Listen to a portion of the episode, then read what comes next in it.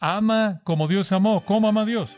Bueno, Dios ama de esta manera. Él perdona el pecado y no importa cuán malo sea el pecado, cuán continuo sea el pecado, Él lo perdona. Bueno, ¿quién es el ejemplo del patrón? No es ningún otro que Cristo.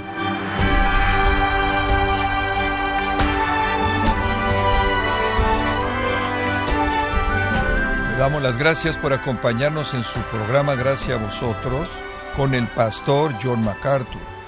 Alejandro Magno habló con un soldado que se llamaba como él y era acusado de ser un cobarde en la batalla.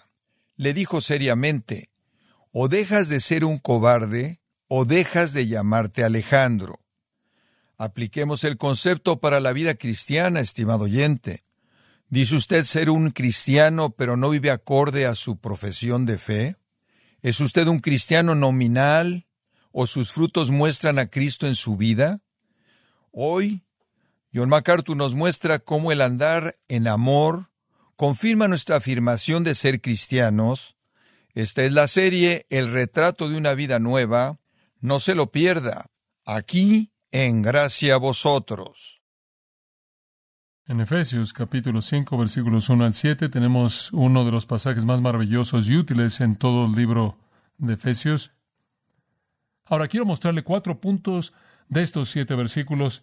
Cuatro puntos, el ruego, el patrón, la perversión y el castigo. El ruego.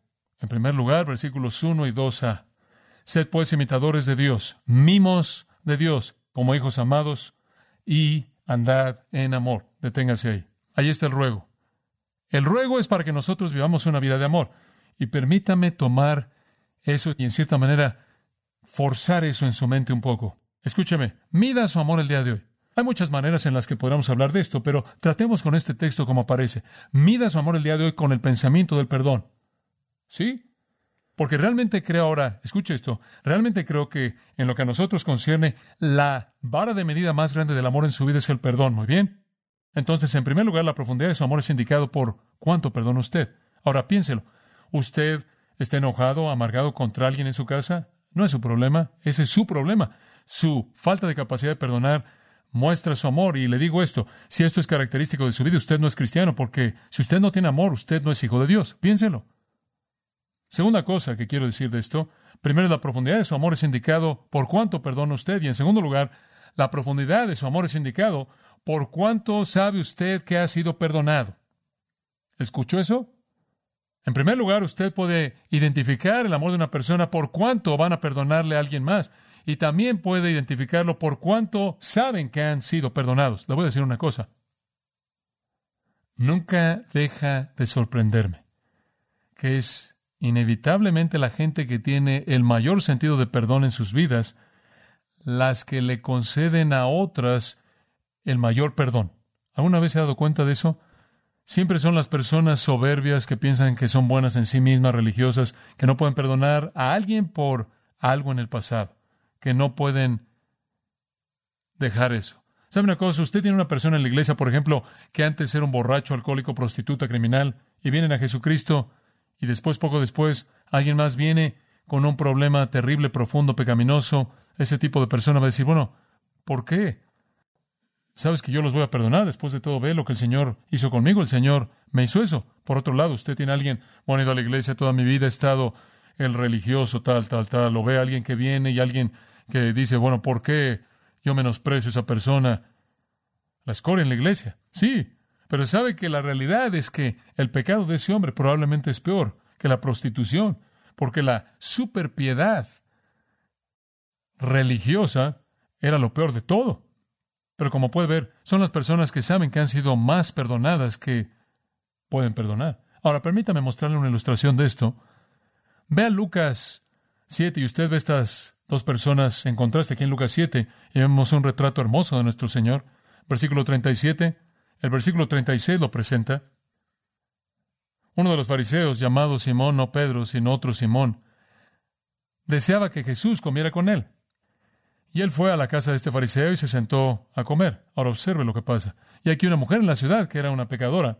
Ahora aquí hay una mujer que es mala, vil, sin duda una prostituta, simplemente una mujer miserable, putrefacta. Cuando ella supo que Jesús estaba comiendo en la casa del fariseo, ella compró una caja de alabastro de ungüento. Ahora, no tenemos tiempo de entrar a todo lo que eso significa, pero eso habría costado mucho y bien pudo haber sido comprado por ella con dinero que ella había ganado de su trabajo, que habría sido prostitución. Entonces es una especie de situación extraña.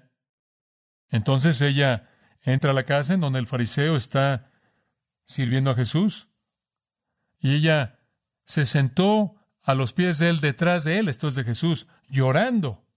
Un espíritu quebrantado y contrito, llorando por el pecado. Y ella comenzó a lavar los pies de él con lágrimas. Y ella los lavó con sus cabellos y besó sus pies y los ungió con el ungüento. Ahora, esa es una escena absolutamente conmovedora, fuerte. Incluso si ella le hubiera hecho eso al fariseo, él se habría volteado y le hubiera golpeado en la boca. Él habría hecho que sus siervos la levantaran y la arrojaran a la calle. ¿Cómo te atreves a tocar a una persona limpia, tu mujer vil, inmunda? Y el versículo 39 indica eso.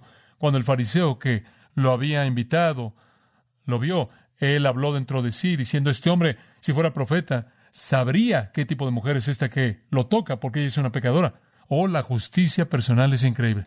Él no tenía perdón alguno en su corazón, ¿y sabe por qué? Él no pensaba que necesitaba ser perdonado de nada. Y usted va a perdonar en la medida en la que usted comprenda su propio perdón. ¿Lo ve? Usted va a amar conforme comprende ese amor de Dios hacia usted. Y entre más profundo su pecado, mayor su sentido de perdón.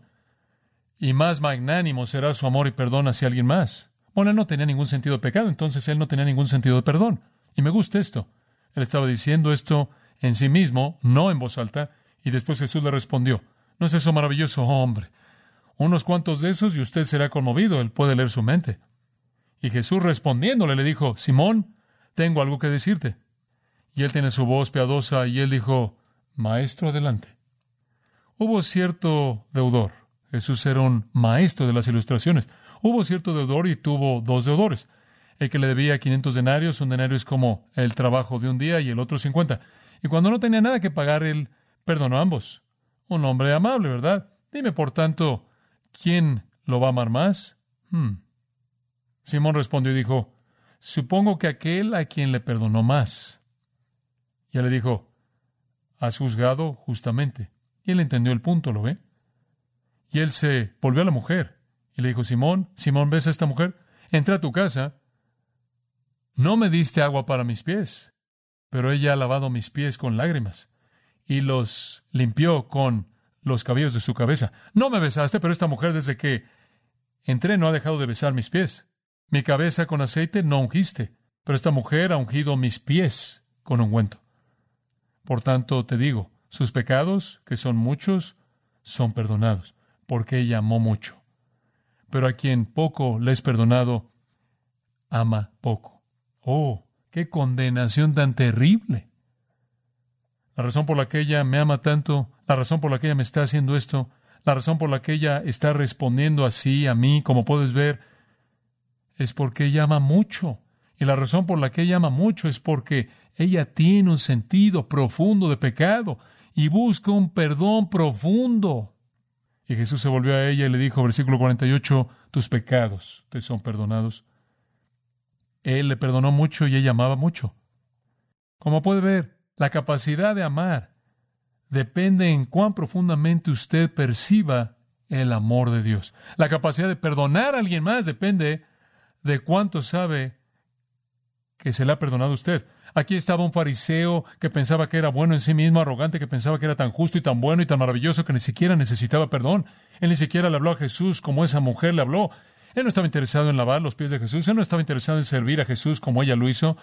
Lo único que quería era una discusión teológica para saber si este hombre era quien decía ser y desde el principio él no creía de cualquier manera porque él dijo, ah, si fuera profeta, él no se metería con esta mujer.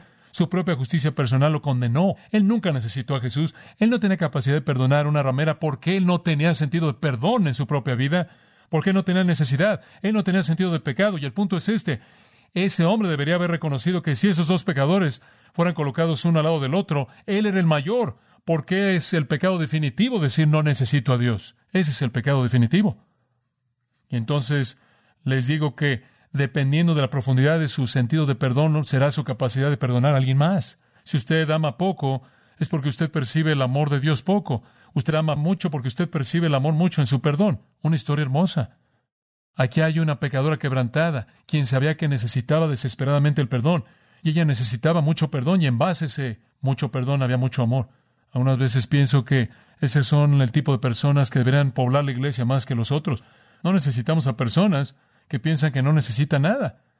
No necesitamos a personas que piensan que están bien. Me acuerdo de la historia de que contó Roberto Falcon. Él estaba sentado en un grupo de personas pobres, privadas, incluyendo a personas de la calle, prostitutas y personas malas. Y él les estaba contando esta historia y estaba tratando de mostrarles que Jesús los quería perdonar. Y él les estaba leyendo y su biógrafo dice, alguien lloraba en voz alta y vio, y era una mujer joven, con su cara desfigurada por una enfermedad, excepto por las lágrimas que tenía, era pobre, no tenía expresiones. Falcon él le dijo algo amable a ella y después ella dijo, ¿volverá a venir él? llorando. ¿Quién? dijo Falconer. ¿O él? Jesucristo, el que perdonó a la mujer. He oído, creo que él va a volver a venir. ¿Por qué preguntas? dijo Falconer. ¿Por qué? dijo ella con lágrimas frescas que hacía que el resto de sus palabras no se pudieran entender, y después ella se recuperó en unos momentos, y como si terminara su oración, ella colocó su mano en su cabello delgado, pobre, sin color, y dijo, Señor, ¿no puede él esperar un poco? Mi cabello no es lo suficientemente largo como para limpiar sus pies. Ella amó mucho porque ella fue amada mucho. Y entonces lo que está pasando aquí en Efesios, ahora puede regresar usted ahí, es que nuestro Señor está diciendo esto. Dios nos amó y nos perdonó. Y así debemos ser el uno con el otro. Sin amargura, sin enojo, sin ira, sin nada. Y en gran medida, amados, su capacidad de perdonar depende de manera absoluta de su capacidad de amar. Y usted va a amar y perdonar poco si usted se ve a sí mismo siendo perdonado poco. Si usted se ve como un pecador vil, quebrantado, pobre y privado y desesperado a quien se le ha perdonado mucho, entonces perdonará mucho. Así es. Mida su amor. Usted ama porque se le ha perdonado mucho. Y usted ama, y eso hace que usted perdone a otros mucho. Entonces aquí estamos en este sentido para ser como Dios. Y el Espíritu lo puede hacer. Usted podrá decir como Sofar dijo, oh, ser como Dios. Puedes al investigar encontrar a Dios. Sus caminos van más allá de lo que podemos encontrar. ¿Cómo seremos como Dios? Es imposible. Si tomamos la definición de nuestro mundo y pensamos que Dios es un Santa Claus benigno, quizás podemos intentar. Pero si tomamos la definición de la Biblia, debemos decir con Pedro, apártate de mí, oh Señor, porque soy pecador. Debemos decir, lo veo en Apocalipsis capítulo 1, él tiene una visión de Cristo y él dice, cuando lo vi, caía a sus pies como muerto. Ser como Dios increíble. ¿Cómo puede ser así? Lucas 6:36. Como vuestro Padre que está en los cielos es misericordioso, sean misericordiosos. 1 Pedro 1. Sed santos como Él es santo. Mateo 5:48. Como Él es así de perfecto, sean perfectos. 1 Juan 4:11. Así como Él es de amoroso, sean amorosos. Sea como Él. ¿Es posible? Seguro lo es. Número uno, es posible por regeneración. Segundo de Pedro 1.4 dice que cuando usted fue regenerado, se volvió participante de la naturaleza divina. Eso es increíble. Usted puede ser como Dios porque Dios vive en usted, ¿verdad? Usted es participante de la naturaleza divina por la regeneración. Número dos, por santificación. Conforme el Espíritu de Dios opera en la vida del creyente para conformarlo a la imagen de Dios. Llamados, Pablo está diciendo, ¿saben una cosa? Si se van a llamar hijos de Dios, actúen como tales. Si usted nombra el nombre de Jesús y nombra el nombre de Dios, entonces ande como él anduvo. ¿No es eso lo que 1 Juan 2.6 dice? El que dice que permanece en él debe andar como él anduvo. 1 Corintios 16.14 lo resume. Todas vuestras cosas sean hechas en amor. El amor debe afectar toda nuestra vida. Este siempre ha sido el estándar de Dios. Dice usted, ¿este es algo del Nuevo Testamento? No, no. Siempre ha sido el estándar de Dios. El corazón de todo es el amor. Desde la primera vez que Dios estableció un estándar fue amor. Dice usted, bueno, espera un minuto. Los diez mandamientos hombres fue una ley aplastante legalismo, no, fue amor. ¿Sabe usted que los diez mandamientos no son nada más que diez aspectos del amor verbalizado? Eso es lo único que son. Diez aspectos del amor verbalizado. Vea junto conmigo Éxodo 20 y le voy a mostrar de manera muy breve, quizás algo en lo que nunca he pensado. Diez aspectos del amor verbalizado. Es algo fabuloso. En primer lugar, hacia Dios y en segundo lugar hacia otros. El amor hacia Dios en los primeros cuatro mandamientos, amor hacia otros en los últimos seis. ¿Está listo? Aquí vienen. Primero, el amor es leal. El amor es leal, es lo que él está diciendo, versículo 3. No tendrás dioses ajenos delante de mí. Así es el amor. El amor es leal. No es inestable, sino leal. Dios simplemente está diciendo, me van a amar lo suficiente como para no dejarme por algún otro Dios. En segundo lugar, el amor es fiel, la fidelidad es lealtad extendida, el amor es fiel. No hagan ninguna imagen de talla, imagen de talla, ni nada en el cielo arriba o en la tierra abajo, en, en las aguas debajo de la tierra. No se postren ante ellas, solo sirven, porque yo, Jehová tu Dios, soy un Dios celoso, visitando la iniquidad de los padres sobre los hijos hasta la tercera y cuarta generación de los que me aborrecen, y mostrando misericordia a millares de los que, que, que me aman. En otras palabras, el amor es leal y el amor es fiel. Y Dios está diciendo, si me amas, no vas a ser inestable. Y si me amas, eso es lo negativo, no me vas a dejar, sino que te vas a pegar a mí y vas a ser fiel. Y después, en tercer lugar, el amor es reverente. Versículo 7, no tomarás el nombre de Jehová tu Dios en mano, porque Jehová no tendrá sin culpa al que tome su nombre en mano. He oído a personas decir, no puedes hablar de mi esposa así, y boom, usted sabe, no puedes calumniar a mi amigo. ¿Se siente así usted acerca de Dios? El amor es reverente. Si usted ama a Dios, no va a usar su nombre en vano. No va a arrastrar su reputación ahí en el caño. El amor es reverente. En cuarto lugar, me encanta esto. El amor es íntimo. El amor es íntimo. Hermoso. Acuérdate del día de reposo para santificarlo. Seis días trabajarás y harás toda tu obra, pero el día séptimo es el día de reposo de Jehová tu Dios. En él no harás ninguna obra, ni tu hijo, ni tu hija, ni tu siervo, ni tu sierva, ni tu ganado, ni el extraño en tus puertas, porque en seis días Jehová hizo los cielos y la tierra y demás, y Jehová bendijo el día de reposo y lo santificó. El amor es íntimo. ¿Sabe usted lo que el amor hace? Se aparta la intimidad. Dios está diciendo, sabes una cosa, si me amas, no solo vas a vivir tu vida, te vas a apartar a mí, vas a querer estar conmigo, vas a querer tener comunión conmigo, vas a querer dejar el ganado y las actividades y la tierra y lo ocupado y vas a querer estar conmigo. Y así es el amor. Como puede ver, el amor es leal y fiel y reverente e íntimo de lo único que él está hablando es de amarlo, eso es lo único que quiere. ¿Por qué entonces fue resumido? Cuando todo fue resumido, Jesús dijo que podía ser resumido en estas palabras. Amarás al Señor tu Dios con todo tu corazón, mente, alma y fuerzas, ¿verdad? Ahí está. En la segunda parte de los mandamientos son hacia los hombres. ¿Y qué está diciendo ahí? Hacia los hombres es amor de nuevo. Ve el versículo 2. En primer lugar, el amor es respetuoso, el amor es respetuoso. Honra a tu padre y a tu madre para que tus días sean largos en la tierra que Jehová tu Dios te da. El amor no carece de reglas, no es rebelde, es respetuoso, honra a la gente. Una de las grandes características del amor es que el amor siempre busca decir lo mismo acerca de todo mundo. El amor siempre busca ayudar, apoyar y honrar. El amor es respetuoso. El amor no daña. En donde hay amor verdadero no va a haber herida. Entonces él dice en el versículo 13, no matarás. El amor no mataría. El amor no mata. El amor no lastima, ayuda. La siguiente, el amor es puro. Oh, el amor siempre busca la pureza de otro, entonces no cometerás adulterio. El adulterio contamina, pero el amor solo busca la pureza. Y después otro, el amor es abnegado. Él dice, el amor es abnegado. No robarás. El amor no roba. El amor que da. Da. No toma, da. Y después número nueve está en el versículo 16. El amor es veraz. No hablarás contra tu prójimo falso testimonio. Bueno, si usted miente contra su prójimo, usted está tratando de lastimarlo. Si usted ama a su prójimo, usted dice la verdad, el amor es veraz. Finalmente el amor está satisfecho, está contento. El amor está contento. No quiere la casa de su prójimo, no quiere la esposa de su prójimo, nada de lo que él tiene, está contento. Está contento en este sentido. El amor dice, estoy tan contento porque tú tienes eso.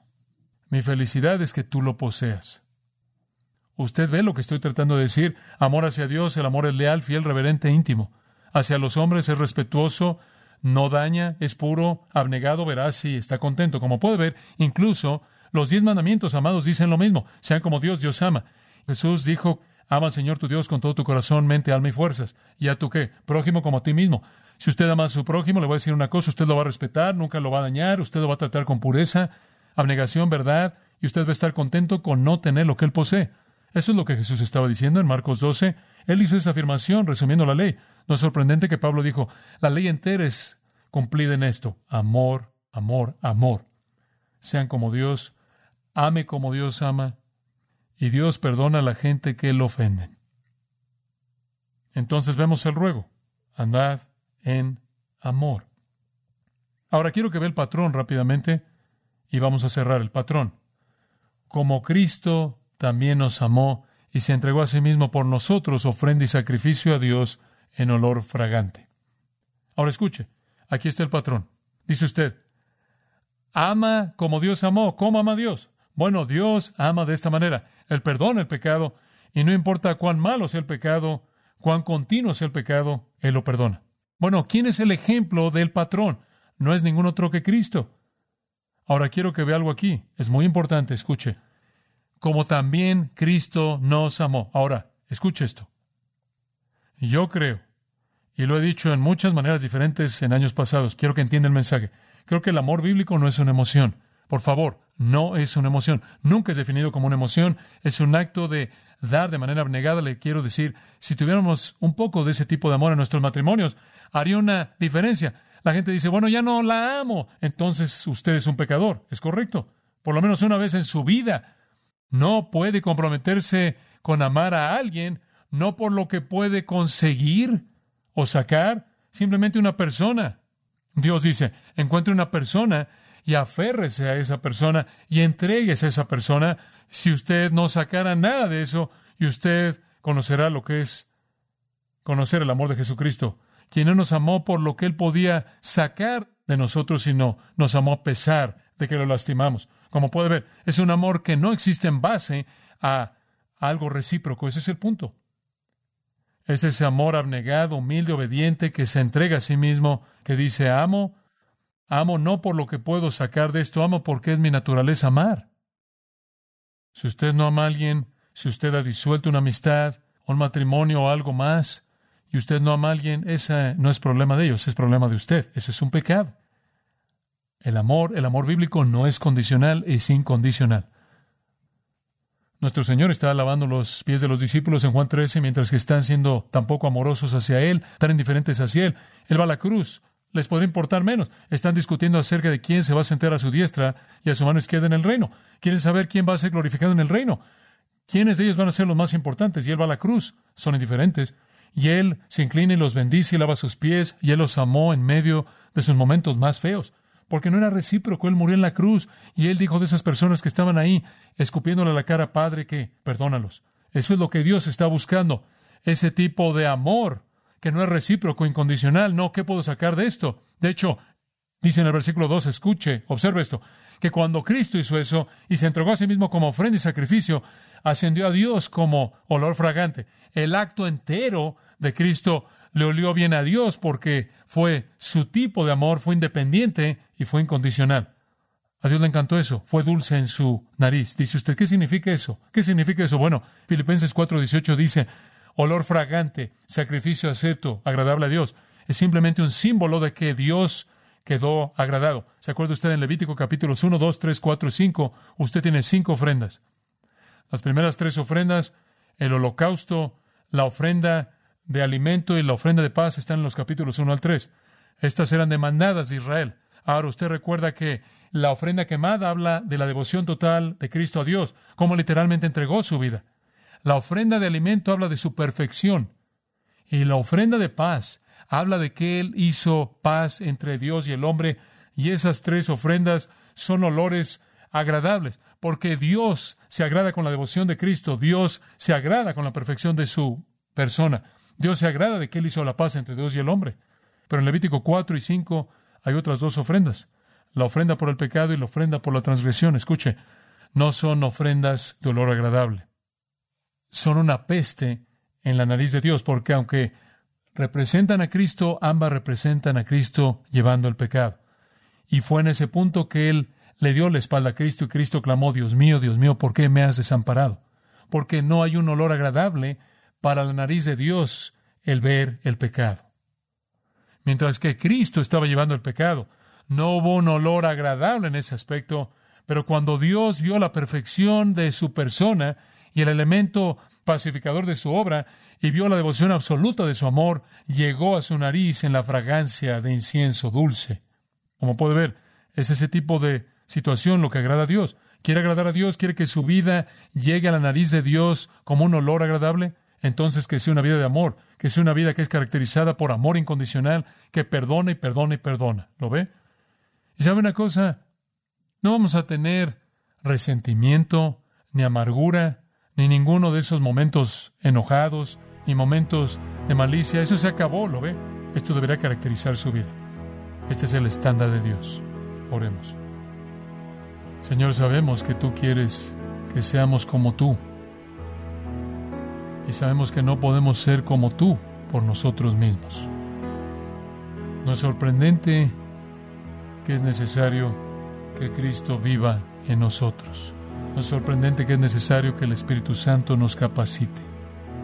No es sorprendente que es necesario que dependamos de un recurso divino. Gracias Señor por hacernos que nos demos cuenta de que tenemos que ser, pero no podemos. Pero podemos ser cuando sabemos que no podemos ser y confiamos en ti. Oramos en el nombre de Cristo. Amén.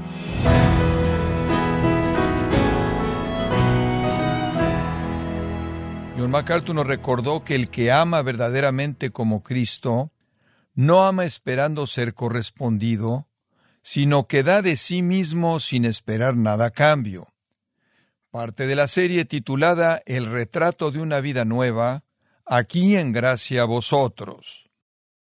Estimado oyente, tenemos a su disposición el libro Doce Mujeres Extraordinarias, escrito por John MacArthur, donde nos enseña lecciones espirituales extraídas de las pruebas y triunfos de estas mujeres que dejaron su marca en la historia bíblica.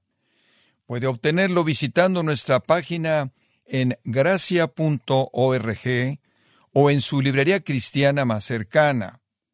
Y le recuerdo que puede descargar todos los sermones de esta serie El retrato de una vida nueva, así como todos aquellos que he escuchado en días, semanas o meses anteriores, y también tenga presente que puede leer artículos relevantes en nuestra sección de blogs, ambos en gracia.org.